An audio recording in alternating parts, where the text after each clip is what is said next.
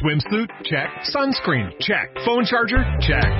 Don't forget to pack the 5 Hour Energy. It fits great in a pocket or carry on, and the alert feeling will help you arrive ready for anything. Now get 20% off when you use code 5HE Travel at 5hourenergy.com. Expires April 30th. One time use only, not valid with other discounts. Remember, visit 5hourenergy.com and use code 5HE Travel to save 20%. Este mes en la revista Bebemundo, 25 páginas sobre el bullying, cómo detectarlo y prevenirlo, pero sobre todo, cómo actuar. Reduce las molestias del reflujo, conoce sus causas, síntomas y el posible tratamiento. ¿Sabes qué le estás dando de comer a tus hijos? Aprende a leer las etiquetas y descífralo. Además, te decimos el momento ideal para anunciar tu embarazo y cómo recuperar tu figura después del parto. Esto y más en la revista Bebemundo de marzo. Good Nights, calzoncitos desechables, presenta. Bebemundo presenta.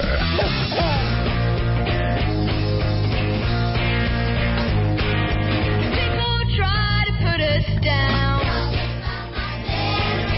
just because we get around. No puedo creer este tema, cuentavientes, porque la vez que tocamos este tema, Fredel, hace algunos años, cada uno de nosotros empezó a contar Su propia historia. su propia historia. Pero la historia que hay en esta mesa es impresionante. Porque Rebeca Fredel era bully.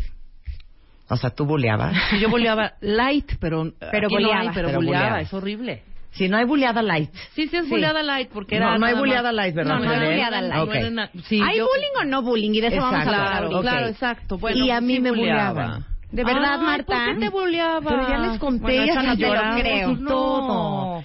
Porque eran, eran varios, era un combo. Sí, era un combo. Yo creo que, número uno, era muy nalgona para mi edad.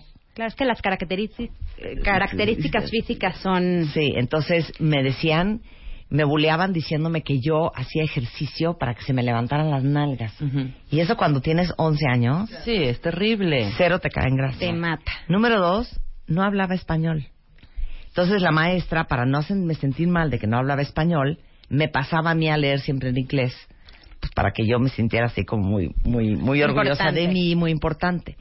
Entonces todos me molestaban de que, ay, sí, la que habla inglés. Igual que ustedes ahorita, ¿eh? Sí, eso es Porque ustedes también me eso es bulean. bulean, Nada más los digo. Yo que llegué a México y no sabía hablar español. Entonces, eso también fue causa de bullying. Entonces, entre esas dos cosas me traían asoleada. Sí, y es durísimo. Es Sí, durísimo. a lo mejor como adultos no lo vemos así, pero para el niño es un mundo entero. Entonces sí, sí, sí genera dificultades muy importantes. Bueno, les voy a presentar a Fredel Bisú, es psicóloga. Eh, eh, tiene una maestría en investigación psicoanalítica por la Asociación Mexicana de Psicoterapia, de la Psicoterapia Psicoanalítica, directora y socia de la clínica del grupo de Julia Borboya y vicepresidenta de la Fundación Antenas para los Niños. Bueno, ayer tuvimos a Julia acá. Sí, y hoy La tenemos ahí lleno de claro, hoy a las- gracias a ustedes Qué también. maravilla. Sí. Oigan, siete de cada diez niños sufren todos los días algún tipo de acoso. El 85% suceden en la escuela. Y 82% de los niños con alguna discapacidad también son acosados. Así Y es. en discapacidad yo incluiría hasta los lentes. Claro. porque Claro. te dicen cuatro ojos, Claro. el peso, porque te Cualquier dicen, tipo. no, este, el tinaco, el rotoplas. La estatura. La estatura, yo era chaparrititita y claro. nalgona. No importa, lo que te chaparros Las y altos. características físicas Claro, también Claro, son un... si eres chaparro, ahí estaba el tapón de alberca, Claro. chupón, Bueno, y si eres alto, Da- peor. danos la división del físico, el verbal, el psicológico, para que vean Sí. todo el abanico de bullying, porque ese es el tema central que traemos en la portada de Bebemundo este mes, para que todo el mundo lo lea y sepan cuál es el papel que ustedes tienen como papás. Bueno, empecemos antes- con el primero. Antes A que ver. nada, el, el bullying es la intimidación o cualquier tipo de acoso o maltrato eh, que se hace entre escolares, pero tiene que tener, o sea, tiene que ser perdurar. No, no es una vez que se haya hecho, sino que tiene que ser a lo largo de un periodo de tiempo. Eso es importante tomarlo en cuenta, porque no porque una vez molestaron a mi hijo o una vez eh, no lo Le dejaron jugar o le Claro, dijeron algona, entonces entre ya es bulleado. No. Los pleitos entre los niños y a veces ser molesto y a veces ser excluido es parte del desarrollo normal de cualquiera que nos fortalece también y que nos da herramientas para tener habilidades sociales. Ahora, el bullying es cuando esta intimidación, esta agresión se da de manera prolongada. Sí, y, va- y en, en un periodo de tiempo determinado que lo podamos considerar así. Ahora, hay muchos tipos de bullying. Está el bullying físico, que es aquel que incluye golpes, el típico zapes, al, al niño que le dan zapes todos los días, ¿no? Empujones, intimidando con los empujones. Está el verbal, que, que habla de todo esto, los apodos, eh, eh, chaparro, tapón de alberca, ojos. cuatro ojos, etcétera, apodos que no que no le gustan a la persona o incluso groserías, eh, amenazas, etcétera. El psicológico tiene que ver con eh, generar un problema de autoestima en la víctima. Los amenazan, miedo, meten miedo, crear chismes. Tiene que ver con, con generar que la víctima se siente intimidada, ¿no? O, ya sabes, de, no, tú no puedes comer con nosotros en recreo Ese porque es el te sacas social, los Marta. mocos. Ah, vamos Ese al es social. el social. Ah, el social, que es súper común, es cuando aíslan a la víctima de algún grupo social, lo sacan del chat, o tú no puedes comer con nosotros, o tú no juegas. Claro, pero a ver, no hay que vas. confundir porque ya confundiste. El Sí. psicológico es el chisme, el general, la amenaza. El psicológico es el que burlas. amenazan, amedrentan, O sea, no me voy a llevar con Marta miedo. porque saben que todos los días se hace pipí en la escuela. Ese es un chisme. Es Eh, psicológico. sí, meten Ay, la miedo. pipiciona. Sí, ahora, el social es el que tiene, y es súper común, yo creo que es el más de todos, es el que tiene que ver con el aislamiento de la víctima. Entonces, ¿qué pasa con la víctima? Se siente solo. O sea, llegar a la escuela y sentir que no hay apoyo, que estás solo, eh, es, es durísimo. Es durísimo. O sea, ¿qué tal cuando te dicen un sobrino, un hijo? ¿Qué hiciste ¿Con en quién el comiste recreo? en el recreo, mi am- amor? Con nadie, ma. Comí solo. Ya, oficial, No, me te quiero parte matar. el alma, Me te quiero parte matar. el alma. Pero te puedo hacer una pregunta Sí. antes de que termines tu lista. Paréntesis. ¿Por qué el niño es tan cruel? Ya saben que dicen que los niños son crueles. Sí. Es porque no tienen filtro. ¿Qué- Mira, qué- los niños todavía no han aprendido las habilidades sociales, ¿no? Y la asertividad que ya tenemos, se supone, los adultos, que no siempre la tenemos. Eh, tenemos que irles enseñando y marcando esta pa- pauta de habilidades sociales, de que sí se puede decir, que no se puede decir, la asertividad, pero sobre todo tenemos que generar en ellos empatía, porque el niño de muy pequeño todavía no es capaz de ponerse en los zapatos del otro, de entender qué siente el otro, de, te- de entender eh, qué piensa el otro y qué piensa diferente a ellos. Entonces, eh, esta falta de empatía todavía en los niños los lleva a poder ser más crueles. Hay muchas investigaciones que se han hecho sobre la maldad en el mundo. Sí. Y se ha llegado a la conclusión de que la gente que es capaz de cometer actos de crueldad o maldad, adultos, que, que pueden matar, que pueden lastimar, que pueden- es porque les faltan estas habilidades de empatía. Ujú. Hay, o- hay 10 circuitos de empatía, 10 puntos de empatía en el cerebro. Entre ellos, por ejemplo, está la neurona espejo, que es esa que si tú ves una película y ves en la película que le están abriendo el brazo a una persona, lo sientes, te asustas como si, ¡ay! como si te lo estuvieran haciendo a ti. O lo típico que la mamá le da de comer a su hijo y abre la boca cada vez que le da, cada vez que el hijo. Eso es por una cuestión neurológica que se llama neurona espejo. Esa es una parte del circuito de la empatía. Estas gentes... Los sociópatas no Los tienen eso. sociópatas no tienen Sí, eso. hemos hablado de eso mucho con Fede Sí, no tienen eso. Entonces, la falta de empatía es la que genera esta agresión y esta capacidad de ser crueles. Los niños que todavía no tienen o que no desarrollan son estos niños que son crueles. Es que a mí, yo, yo diría cuentavientes, no sé qué, qué piensan ustedes, pero de lo más difícil de formar a una persona es formarle los sentimientos. Sí, y sobre todo en la empatía, Marta, te voy a decir por qué. Porque vivimos en un país en el que cuesta mucho trabajo ser empáticos. Vas en tu coche y te toca una persona y te está diciendo que, que está en un problema y que necesita tu celular. ¿Y, que, ¿y qué hacemos? Subimos la ventana y Claro. nos arrancamos. ¿Qué Claro. ejemplo le estamos dando a nuestros hijos de empatía, de ayudar al otro, no? Entonces, esta sociedad está generando, y, y yo no digo abran la ventana y ayúdenle, porque sí. sé que vivimos en un país que no Poco lo seguro. permite y poco Sí. seguro, pero entonces nosotros mismos estamos dando el mensaje de tú ve por ti mismo, hay que cada quien se arregle y se rasque con sus propias uñas, ¿no? Inclusive los papás dan esta información a los hijos. En la escuela les dicen, tú no te metas en problemas, ¿no? Claro. Si, si tú ves que hay una bronca, tú hazte para allá. Pero esa persona, ese niño que se hace para allá, que no habla, está contribuyendo al bullying Claro. de una manera muy importante. Claro. Y hay una, una, un término bien bonito acuñado, no sé si es un tema familiar, pero que se llama educación del alma.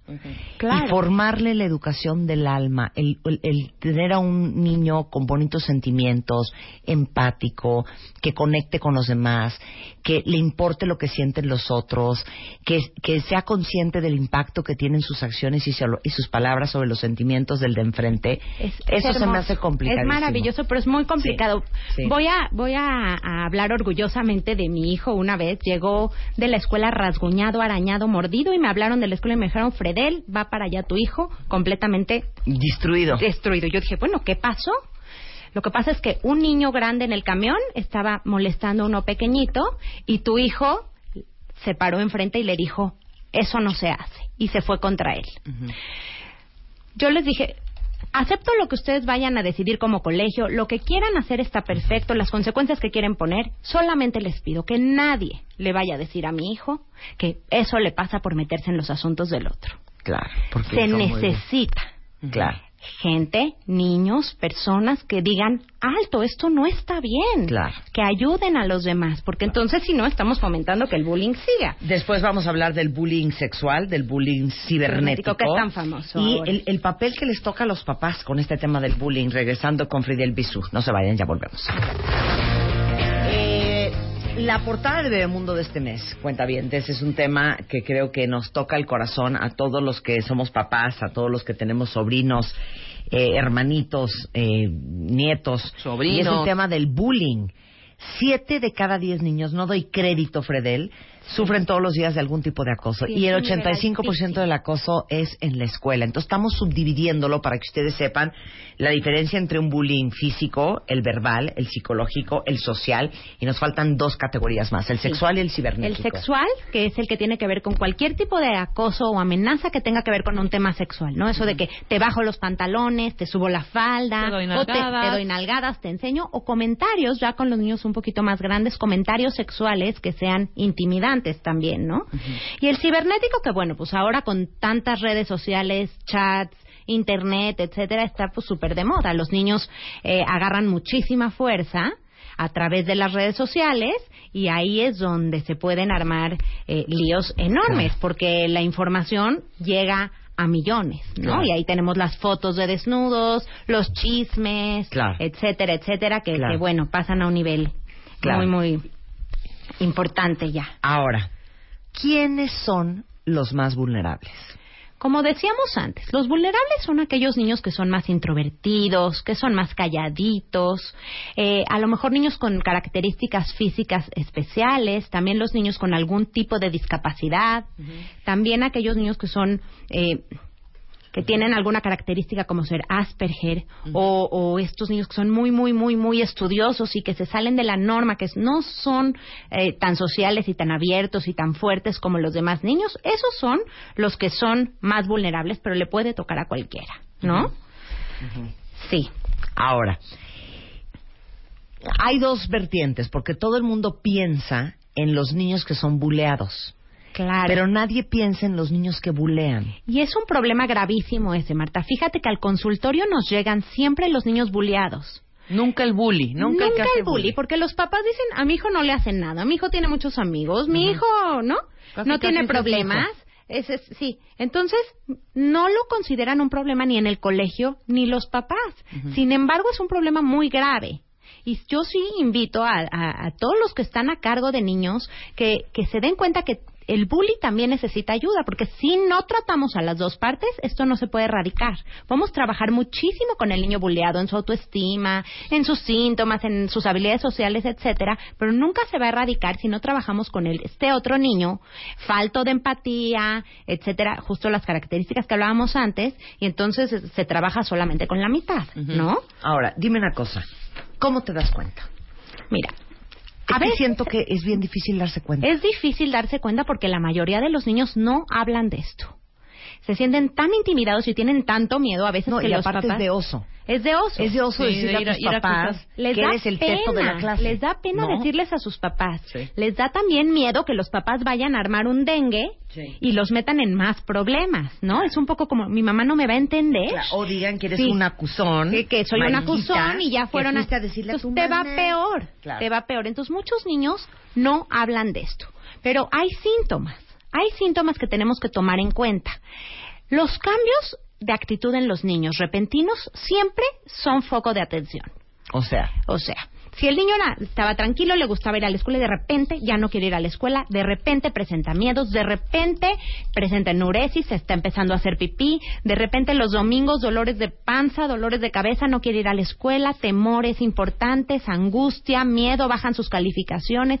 Cualquier cambio que sea abrupto, se vuelve más enojón en la casa a lo mejor, o está más callado, o lo notas cabizbajo, lo notas triste de un día para otro, bajan sus calificaciones. Todas estas son síntomas que hay que notar y de los que hay que estar al pendiente. No porque tenga estas características, quiere decir que es víctima de bullying, pero siempre que un niño tiene un cambio repentino en su comportamiento, en su forma de ser, etcétera, hay que poner atención. ahora, danos un poco de tu experiencia, hija, porque Fredel lleva, pues, de psicóloga muchos, muchos años trabajando con niños. Es parte del grupo de Julia Borboya.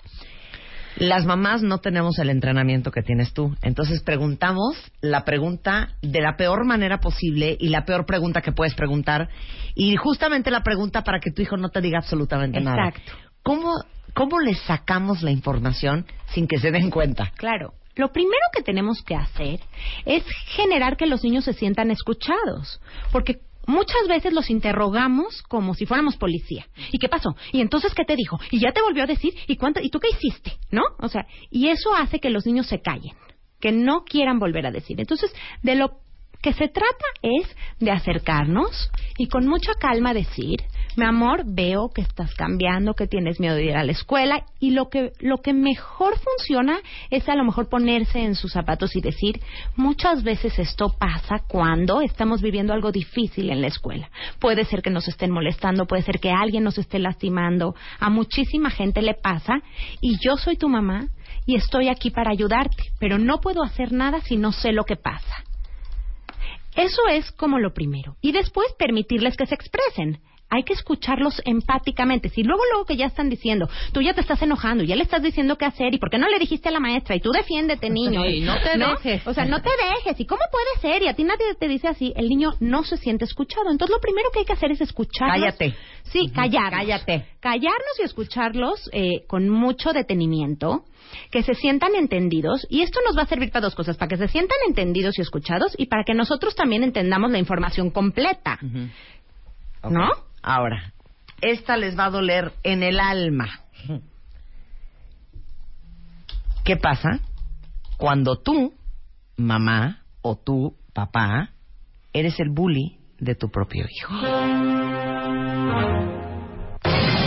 Es que muchas veces no nos damos cuenta, pero nosotros mismos estamos siendo bullies con nuestros hijos. Hay papás que le hablan de una manera muy eh, agresiva a sus hijos, o que incluso los golpean, o que les ponen apodos, o les dicen flojo, eh, gordo, eh, ya a ver cuándo vas a bajar esos kilos porque qui- ni quien te vaya a voltear a ver, etcétera, etcétera, y no nos damos cuenta que estamos amedrentando a nuestros propios hijos o incluso generando que ellos se hagan bullies. Claro. Es más, no fue la semana pasada, cuentavientes, que estuvimos hablando de lo que lo que te dolía de tu papá o lo que te dolía de tu mamá. Orihuela, padres tóxicos. papás tóxicos y muchos de ustedes pusieron cosas en redes sociales que justamente representaban el bull- el papá bully Claro, y que está justificado con el yo lo hago por su bien, esto es para que la aprenda, es que, eres si no una se va a volver gorda en- y una vaca Sí, sola sí, soltera sí. forever Claro, yo porque quiero te que esté quiero bien. y porque quiero lo mejor para ti Claro, pero es una justificación inadecuada, porque es una forma inadecuada de, de educar. Claro Y estamos mostrando un, un comportamiento tóxico, como decías tú, precisamente. Y entonces al final, si los niños aprenden de nosotros cómo relacionarse con los demás y tú eres un papá bully, pues ¿cómo te imaginas que el hijo va a aprender a tratar a todos los demás? Somos el ejemplo. El niño, el niño víctima de bullying en su casa va a ser o víctima de bullying fuera o un buleador también, porque ese es el patrón de comportamiento que, que encuentra. Pero Puedo- sugerir puedo- esta parte de no te dejes y defiéndete. Hay que tener cuidado con eso.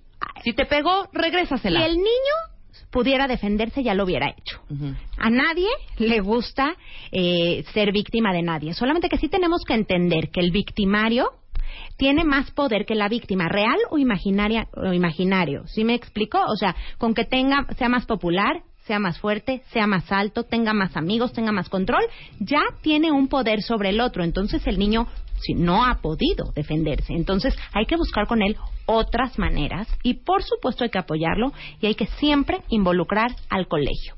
Muchas mamás se van directo con la familia, eh, ¿no? Y hablan y están tan enojadas y entiendo porque esto es un enojo enorme, pero es como, me va a escuchar ese squinkle y ahora va a ver y, eh, le hablan a la mamá y eso solamente genera mucho más problemas. No se resuelve. Entonces hay que acudir al colegio siempre. Hay que, hay que avisarlos a ellos. Mira, dice aquí, el bully eh, de, de su propio hijo lo imita, lo compara, le pone apodos, eh, golpean, amenazan, insultan, se burlan y recuerda hacer lo que quieres que tus hijos sean hoy y Sí. cuando sean adultos. Sí. Educamos con el ejemplo. Po- podemos decir mil palabras al día, 20 consejos, pero quienes somos y quienes modelamos nosotros, eh, el comportamiento que modelamos para nuestros hijos es quien, en quien se van a convertir. Entonces, seamos eso en que ellos, queremos que ellos se conviertan. Es la única manera de, de pues de atacar todos estos, estos comportamientos que están siendo cada vez más frecuentes Ahora, en los niños. ¿De dónde viene un niño buleador? Los niños buleadores, te digo, vienen de estas familias o poco presentes o con pocos límites, muy permisivas, que dan todo a los niños y les dan muchísimo poder. Eh, son mm, familias a lo mejor a veces eh, que descuidan a sus hijos o con problemas importantes dentro de la familia. Y entonces los niños que están viviendo problemas importantes dentro de la familia, y esto no es una regla general, pero muchos niños eh, que son buleadores tienen dificultades importantes en la familia y estos son niños que son niños que no tienen eh, respeto por la autoridad, que son manipuladores, que dicen muchas mentiras, que son muy inteligentes, que no son empáticos, que no son, eh, que, que son líderes fuertes, estos líderes negativos, eh, que se meten en problemas constantemente. eh, y vienen de familias así, ¿no? Con padres que permiten todo, que están poco presentes y lo que necesitamos de estos padres es hacer conciencia, estar presentes, platicar con los niños de emociones, de sus sentimientos, ayudarlos a reflexionar sobre el comportamiento que tienen y, y el efecto en los demás, porque estos niños no tienen esa capacidad, ¿no? Entonces muchas veces pide una disculpa, perdón, ya pidió una disculpa, ya está. No, No está porque el la perdón, lección, el perdón es como aprender a decir gracias con permiso, por favor. Pero no te deja un, un aprendizaje interno. Tenemos que llevar a nuestros niños a reflexionar sobre los efectos de su conducta en los demás, ayudarlos a ponerse en ese papel. No le digas qué, qué harías tú si fueras molestado, porque ellos no están en ese papel. Ellos Sí, ni exacto, siquiera se ni siquiera conectan. se conectan Pero sí ahí. les puedes eh, eh, decir algo en lo que a ellos sí les duele. Por ejemplo, ¿qué dirías tú si tus amigos eh, te dicen que tus nuevos tenis están horribles o si tu hermano te dice que eres un tonto porque tu hermano, ¿no? ¿Cómo te sentirías? Entonces ayudarlos a empezar a reflexionar en esto y buscar que enmienden el daño. ¿Qué, ok, ya le hiciste daño a esta persona, ahora ¿qué puedes hacer? ¿Qué conductas de amabilidad? ¿Qué cosas buenas puedes hacer por el otro para que el otro se sienta mejor? Porque hay que buscar ayudar. No solamente pedir una disculpa, sino ¿qué puedo hacer por el otro? Siempre. Por supuesto. Bueno, la revista Mundo trae en la portada bullying, el papel que tienes como papá, qué puedes hacer para ayudarlo, qué puedes hacer para prevenirlo. Y eh, traemos mucha información sobre el tema del bullying, porque se los digo en serio, siete de cada diez niños y el 85% es en la escuela, eh, sufren todos los días algún tipo de agresión. ¿Dónde se denuncia? Bueno, depende el nivel, ¿no? Lo pri- el primer paso es en la escuela, ¿no? Tomar cartas en el asunto y si la escuela puede resolver el problema y se puede arreglar, pues sería lo ideal. Pero si no, se puede denunciar en la delegación, en el DIF de tu localidad ¿no? En acosoescolar.cep.gov.mx o en el teléfono 01800 11 acoso, que es 22 67 6. También se puede acudir, depende del nivel, a la Procuraduría General de Justicia del Distrito Federal y al Centro de Atención a Riesgos Victimales. Sensacional, ahí está toda la información y se las vamos a mandar por Twitter. De todos modos, está en bebemundo.com y en la revista Bebemundo. Y justamente, eh, ya que estamos hablando del bullying, eh, han hecho una campaña increíble la gente de Good Nights. Eh, Good Nights son estos, este, pues no sé si la palabra correcta son pañales, pero son estos calzoncitos eh, para niños más grandes que, que parecen más como ropa interior y son unisex.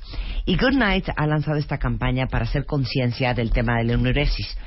Y les pregunto a todas ustedes que tienen hijos a lo mejor de 4, 5, 6, 7, 8, 9, 10, 11, 12 años, eh, que les gana la pipí en la noche. Eh, mi pregunta es, ¿qué hacen ustedes? ¿Los regañan? ¿Hablan con él? ¿Le gritan? ¿Le dicen que no le van a cambiar las sábanas y ahora se duerme con la cama mojada? Y lo cuestiono por lo siguiente, porque el 93% de los niños que se hacen pipí en la cama reciben regaños después de haberlo hecho. 20% son amenazados por sus papás de que si se vuelven a hacer pipí le van a decir a sus amigos. Y 17% reciben el castigo de que ahora lavas todas las sábanas y ahora lavas toda tu ropa. Y la verdad es que esta es una gran falta de información porque la incontinencia nocturna infantil, que se conoce como enuresis, que es bien común en México, afecta a casi un millón de niños, eh, el 99% logra superarlo si sus papás lo entienden, si sus papás los apoyan y si un especialista les facilita entender un poco el tema y sobre todo averiguar si es un tema fisiológico o, es un tema psicológico. Y ambas son causas bien importantes de conocer. Eh, ahorita voy a hablar de los temas psicológicos porque muchos niños en las escuelas que son buleados por sus compañeros obviamente traen un cúmulo de, de emociones muy complicadas que no pueden reconocer, que no pueden expresar, miedo, inseguridad, estrés, baja autoestima y muchas veces los niños que son buleados son niños que vuelven a hacerse pipí en la cama. Siete de cada diez niños este, en México sufren algún tipo de bullying. Ahora imagínense de esos cuántos no regresan a hacerse pipí en la cama por un tema totalmente emocional. Entonces, Ojo, pongan mucha atención, lo dijo muy bien Fredel. Si ven que su hijo no quiere comer, si llora, si no quiere ir a la escuela, si empieza a hacerse pipí en la noche, si tiene terrores nocturnos, si no está durmiendo bien, puede ser un tema de bullying. Y justamente eh, identificando este gran problema social es que eh, la gente de Good Night ha lanzado esta campaña para hacer conciencia sobre el tema de la enuresis, porque a mí me encanta esta analogía, Fredel, que regañar a un niño que se hace pipí en la cama o en los calzones es como regañar a un niño que está aprendiendo a caminar cuando se cae. Claro. No es que no quieran no hacerse pipí, no es que quieran este, levantarte a las 12 de la noche a cambiar sábanas, es que no lo pueden controlar. No pueden. Y puede ser un tema físico o puede ser un tema emocional. Entonces, Good Night son unos calzones absorbentes que son desechables, especialmente para niños este, chicos o no tan chiquitos, entre 4, 5, 6, 7, 8, 9, 10, 11 años, este, para que no mojen la cama. Hay medianos, hay grandes son más como ropa interior, son unisex, no tienen látex y aparte esto les va a dar una gran paz a ellos de que no los están atormentando con las sábanas mojadas a medianoche y aparte de que también sepan que cuentan con el apoyo de sus papás y que el primer lugar seguro al que quieran correr en su vida, no importa lo que les esté pasando, es a ustedes. Entonces toda la información está en goodnights.com.mx y hay mucha información sobre el tema de enuresis, pero yo les he contado algo que a mí hoy me causa mucha gracia, pero créanme que cuando tenía dos años, No 12 era nada años, gracioso. cero gracioso, porque yo me hice pipí Fredel hasta los 12. Claro, es súper. Ahora veo para atrás y me doy cuenta que totalmente era un tema emocional y un tema familiar. Este, y yo de veras juraba que me iban a dar la, la, la adultez y me iba a casar. Seguir. Y me iba a hacer pipí encima de mi marido. Sí, claro. claro. Este, y era una, una, una tormenta y una, una, una tortura. Y yo me acuerdo que mi mamá nunca, jamás me hizo sentir mal de que me hacía pipí. Y un día se me quitó. Claro. y desaparecen y no pasa nada. de repente, y como todo por arte pasa de y no pasa nada. Así Pero se los comento porque es parte del tema del bullying. Muchas gracias, Fredel. Fredel la encuentran en el grupo Julia Borboya en Facebook, en GP Julia Borboya igualmente en Twitter. Claro que sí. Muchísimas gracias por invitarme. Un placer tenerte acá. Son las 11.54 de la mañana, regresando un intensivo del Internet. Niños y todos, con Armando Novoa, director de ASI, que es la Alianza por la Seguridad en Internet. Ya volvemos, no se vayan. Good Nights, calzoncitos desechables, presentó. Bebemundo presentó. Este mes en la revista Bebemundo, 25 páginas sobre el bullying, cómo detectarlo y prevenirlo, pero sobre todo, cómo actuar. Reduce las molestias del reflujo, conoce sus causas, síntomas y el posible tratamiento. ¿Sabes qué le estás dando de comer a tus hijos? Aprende a leer las etiquetas y descífralo. Además, te decimos el momento ideal para anunciar tu embarazo y cómo recuperar tu figura después del parto. Esto y más en la revista Bebemundo de marzo.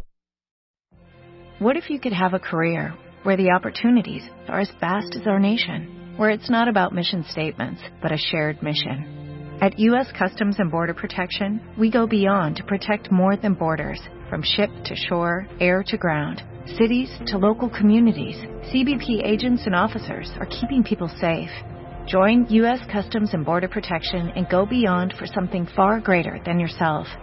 Learn more at cbp.gov/careers.